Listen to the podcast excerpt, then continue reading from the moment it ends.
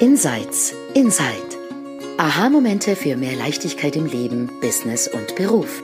In diesem Podcast stehen persönliche Erkenntnisse im Vordergrund unter dem Motto There's nothing to do, there's something to see. Du entdeckst die drei Prinzipien hinter dem Leben und lernst, wie mehr Gelassenheit, innere Ruhe und entspannter Erfolg auch für dich möglich sind. Genieße die folgenden Minuten. Hallo miteinander, wir begrüßen euch ganz herzlich bei der nächsten Insights Inside Folge. Und heute sind alle mit dabei. Der Herbst ist da und alle sind wieder da. Bei mir ist Silvia. Hallo. Und Sandra. Hallihallo. Und natürlich auch Shelia ist da. Hallo, hallo, hallo. Wir haben Österreich, Frankreich, Deutschland, Schweiz. Es ist und bleibt international.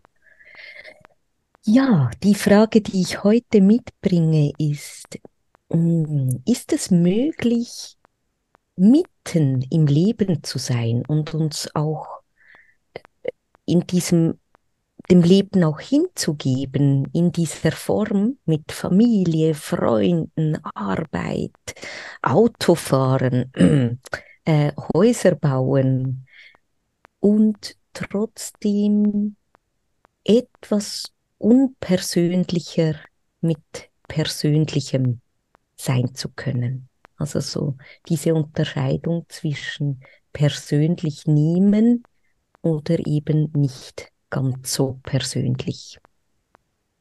Und Shelia hat mir ein lustiges Mail, äh, ein Video weitergeschickt gestern und da, da war es unglaublich persönlich bei etwas ähm, fast schon objektiv vielleicht gesehenem, das unpersönlich sein könnte. Und da hat ein Nachbar seinem, seinem Nachbarn ein, ein ihn angerufen und ihn beschimpft, weil er sein Haus auch weiß angemalt hat. Also der eine hat ein weißes Haus und nun hat der andere auch ein weißes Haus. Und ähm, das erscheint ja total eigenartig, weil es ist eine Hausfarbe und es ist eine neutrale Farbe, objektiv gesehen, aber dieser Nachbar hat das unglaublich persönlich genommen, dass er jetzt ähm, dieselbe Hausfarbe hat und die Community und die Leute und die Nachbarn darüber reden, dass diese Häuser jetzt wie eine kleine und eine große Schwester aussehen. Und das Spannende war beim Video, dass der junge Nachbar, der Typ, der den Anruf bekommen hat, ganz ruhig geblieben ist. Und mein Eindruck war, der hat irgendwie gesehen, dass das nicht persönlich ist, dass dieser andere ältere Nachbar in diesem Fall irgendwie was daraus macht. Und das Lustigste war, dass er am Ende tatsächlich ihn gefragt hat, ja, was, was wollen wir denn jetzt tun? Oder was, was möchtest du, dass ich tue? Und der Nachbar hat gesagt, dass, dass du das Haus umstreichst und du hättest ja aus 70.000 Farben auswählen können.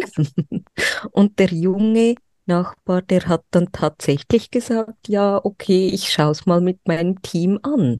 Also der ist nicht auf dieselbe persönliche Ebene gegangen wie der, wie der erste Nachbar. Und das war auch faszinierend, weil da ist kein Eklat passiert, kein Streit, keine Auseinandersetzung.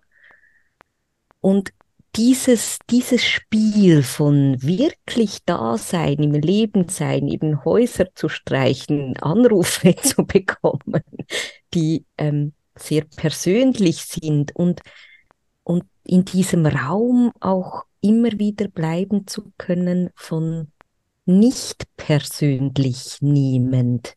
Das finde ich gerade wirklich spannend. Was habt ihr dazu gesehen oder könnt ihr dazu sagen? Mhm.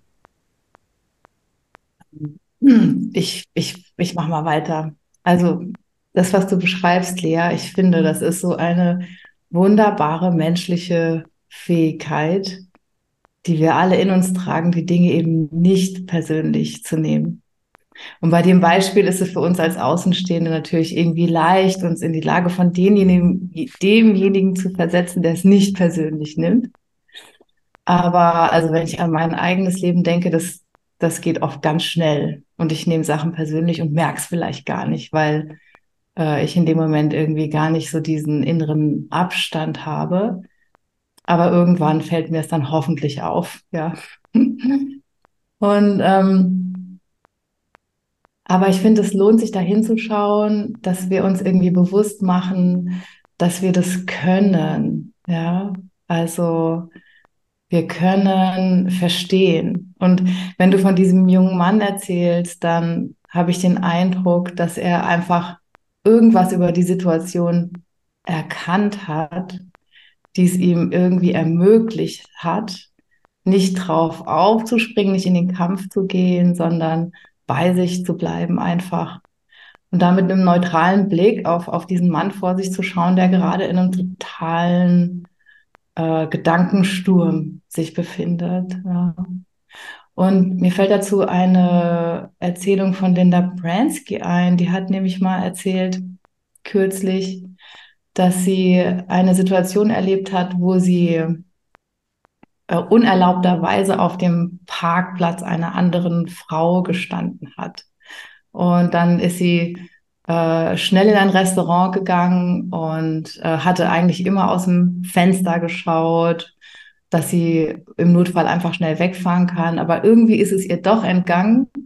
Und dann kam diese Frau, zu der dieser Parkplatz gehörte, ganz wütend in das Restaurant gerannt und hat Linda angeschrien. Und das hat mich dann total beeindruckt, weil Linda dann erzählt hat, sie hat diese Frau einfach angeschaut, wahrgenommen und plötzlich wurde ihr klar, diese Frau muss gerade wütend sein. Also sie ist ganz ruhig auf sie eingegangen und hat erklärt, es ist kein Problem, ich fahre weg, es tut mir leid, aber die Frau wollte einfach wütend sein in dem Moment. Und das hat sie gesehen. Und so konnte sie ruhig bleiben, weil sie was verstanden hat. Und das fasziniert mich, weil äh, dass wir das überhaupt können, dass wir angegriffen werden können und dann verstehen, was im anderen gerade vor sich geht und dann bei uns bleiben können, ruhig bleiben können und nicht in diesen Kampf gehen. Das, ich finde das total schön und ich danke jedes Mal äh, meinem, meinem höheren Selbst oder wem auch immer, wenn mir das selber gelingt in meinem persönlichen Leben. Ja. Mhm. Oh, das ist so cool, Sandra. Und dieses Aufwachen auch dazu, oder? Gestern hat eine der Jugendlichen, mit denen ich arbeite, wurde ganz, ganz, ganz laut. Und ich wollte Coachy sein zuerst. Und irgendwann habe ich gemerkt, schatte F ab, Frau Wernli. Die mhm. will wütend sein, nix, nix coachy sein hier. Und am Schluss mussten wir so lachen und ich habe gesagt, du darfst ein, ein Abfallzeichen machen, dann bin ich dein, dein Papierkorb für den Moment und wenn du es nicht kannst, meistens merke ich es ja. so, oder? Mhm. Aber auch das nicht helfen zu müssen, nicht helfen zu wollen, die Erfahrung, die, dieses Gefühl auch nicht ändern zu müssen auf der anderen Seite, wenn wir es sehen. Wenn wir es nicht sehen, wird es ein bisschen schwieriger, aber wenn wir es sehen, auch mit allen Emotionen des Gegenübers sein zu können, mhm ist schon cool, dass wir diese Fähigkeiten haben. Ja. Ich, ich, nehme, ich nehme weiter auf, wenn es okay ist, Silvia. Ich weiß nicht, ob Absolut. Ja. Also mir gelingt das mal mehr und mehr, mal weniger im Leben. ich habe gerade ähm, während ihr gesprochen habt, an, an einige Dinge gedacht. Also, dass ich manchen Tage habe als Mensch, ähm, wo mein Mann in einem Gedankensturm ist über mich. wo ich ihn anschauen kann und denke, oh, lieber, du bist in einem Gedankensturm über mich. Und ich nehme es dir nicht übel, oder? Ich nehme es nicht persönlich. Und an manchen anderen Tagen, wie mein Mann in einem Gedankensturm über mich ist. Und ich nehme es total persönlich. und fühle mich ungerecht angesprochen und behandelt und sag das auch. Und oh, da gibt es dann Konflikt oder, oder neulich auch so ein richtiges Schimpf und Schrei, also mit allen Fenstern und Türen auf, wo die Nachbarschaft Bescheid wird. Ähm, oder manchmal, wenn ich auf Hundespaziergänge bin, es gibt, es gibt nicht, also es gibt einige Parteien, vielleicht wisst ihr das nicht, wenn ihr keine Tiere habt oder Hunde. Es gibt die Hundebesitzer und es gibt die Fahrradfahrer und es gibt die Fußgänger, oft mit Kindern auch. Und das sind drei Fraktionen, die haben, die haben ähm, ein bisschen was gegeneinander. Die Fahrradfahrer finden, halt dein Hund in der Nähe von dir, damit ich schnell vorbeifahren kann. Und die Hundebesitzer denken, hey, mach mal auf die Bremse, du alter Knacker mit deinem E-Bike. Komm runter aus der E-Bike-Mafia.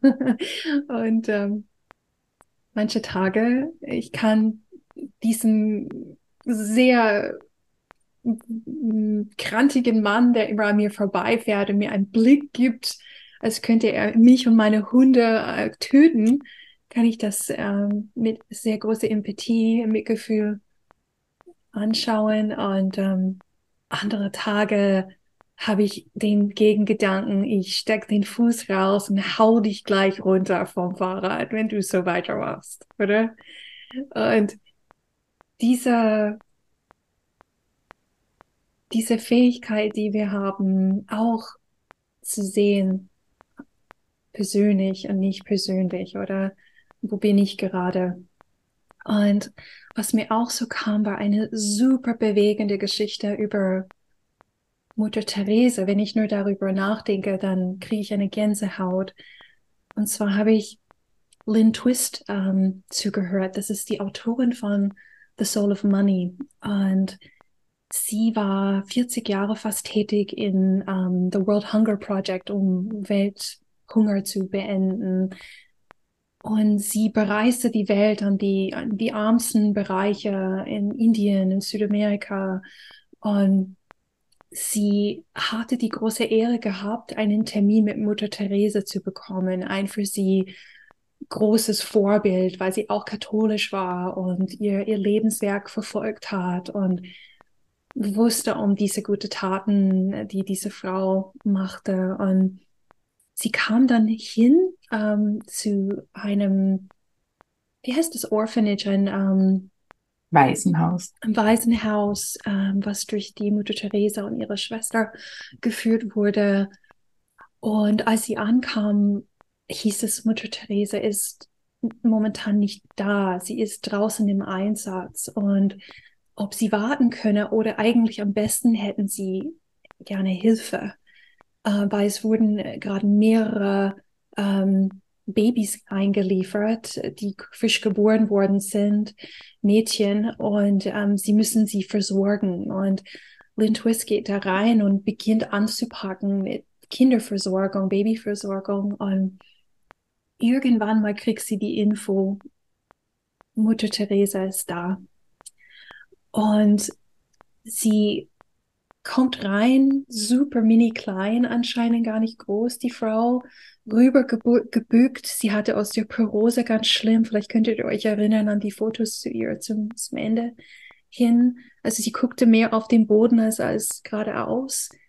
Und sie nahm sie an der Hand und die saßen auf einer Bank in einem ganz leeren äh, Gang und die sprachen. Und plötzlich, während sie geredet haben und Lynn Twist war einfach in dieser liebevollen Energie von, von Mutter Therese eingehüllt und sie sagt, sie weiß gar nicht mehr, was sie besprochen hat, aber ein riesen indischer Mann ist reingekommen mit seiner Frau in feinsten Seiden eingekleidet, Gold äh, berieselt, also überall hang Gold, also scheinbar sehr reiche Menschen.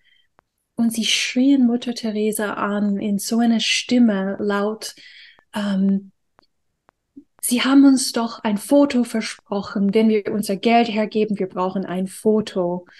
Und sie gehen zu ihr hin, sie heben die Mutter Teresa hoch an die Schulter von beiden Seiten, pflanzen sie in der Mitte dieser beiden Menschen im Paar und die Ehefrau nimmt scheinbar ihre Hand und tut den Kopf von mhm. Mutter Teresa hochstrecken, sodass sie in die Kamera guckt. Also richtig unwürdig für, für, für die Person, für jede Person. Und Mutter Teresa lächelt in die Kamera und die machen ihr Foto und zischen davon. Und Mutter Teresa setzt sich wieder auf der Bank und beginnt die Unterhaltung weiterzuführen, als wäre nichts geschehen. Und irgendwann mal sprach sie Lynn Twist an und Mutter Teresa hat sowas gesagt wie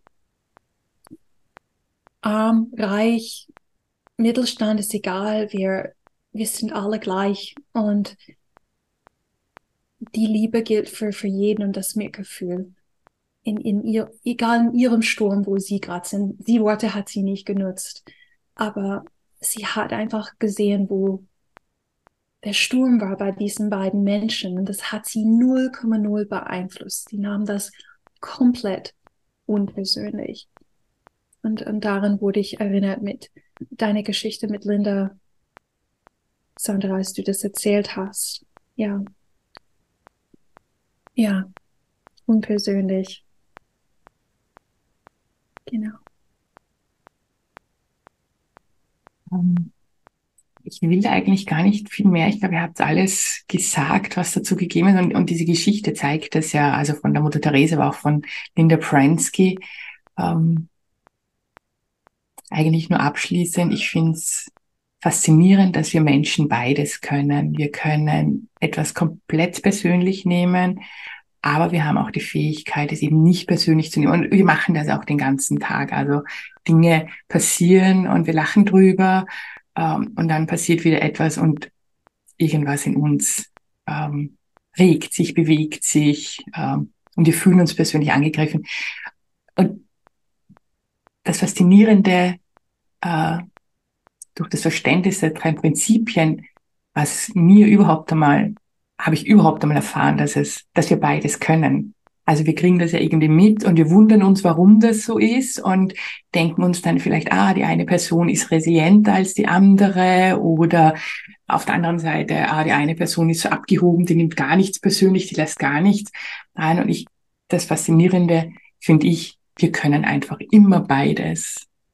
Und das zu erkennen und darin vielleicht manchmal auch damit zu spielen und wir können es manchmal steuern, oft genug nicht, weil wir eben Menschen sind. Und das finde ich eigentlich das Spannende und Faszinierende, dass wir beides können und beides ausspielen können und beides in unserem Leben nutzen können. Das will ich eigentlich nur. Ja, und ich glaube, damit können wir es, oder? Ja, dann ähm, nehmt nicht alles persönlich, was da draußen passiert und manchmal aber total, gerade wie es euch passt, mit dem Bewusstsein, dass wir beides machen können, haben können in uns. Bis zum nächsten Mal. Einen schönen Tag wünschen wir euch. Tschüss.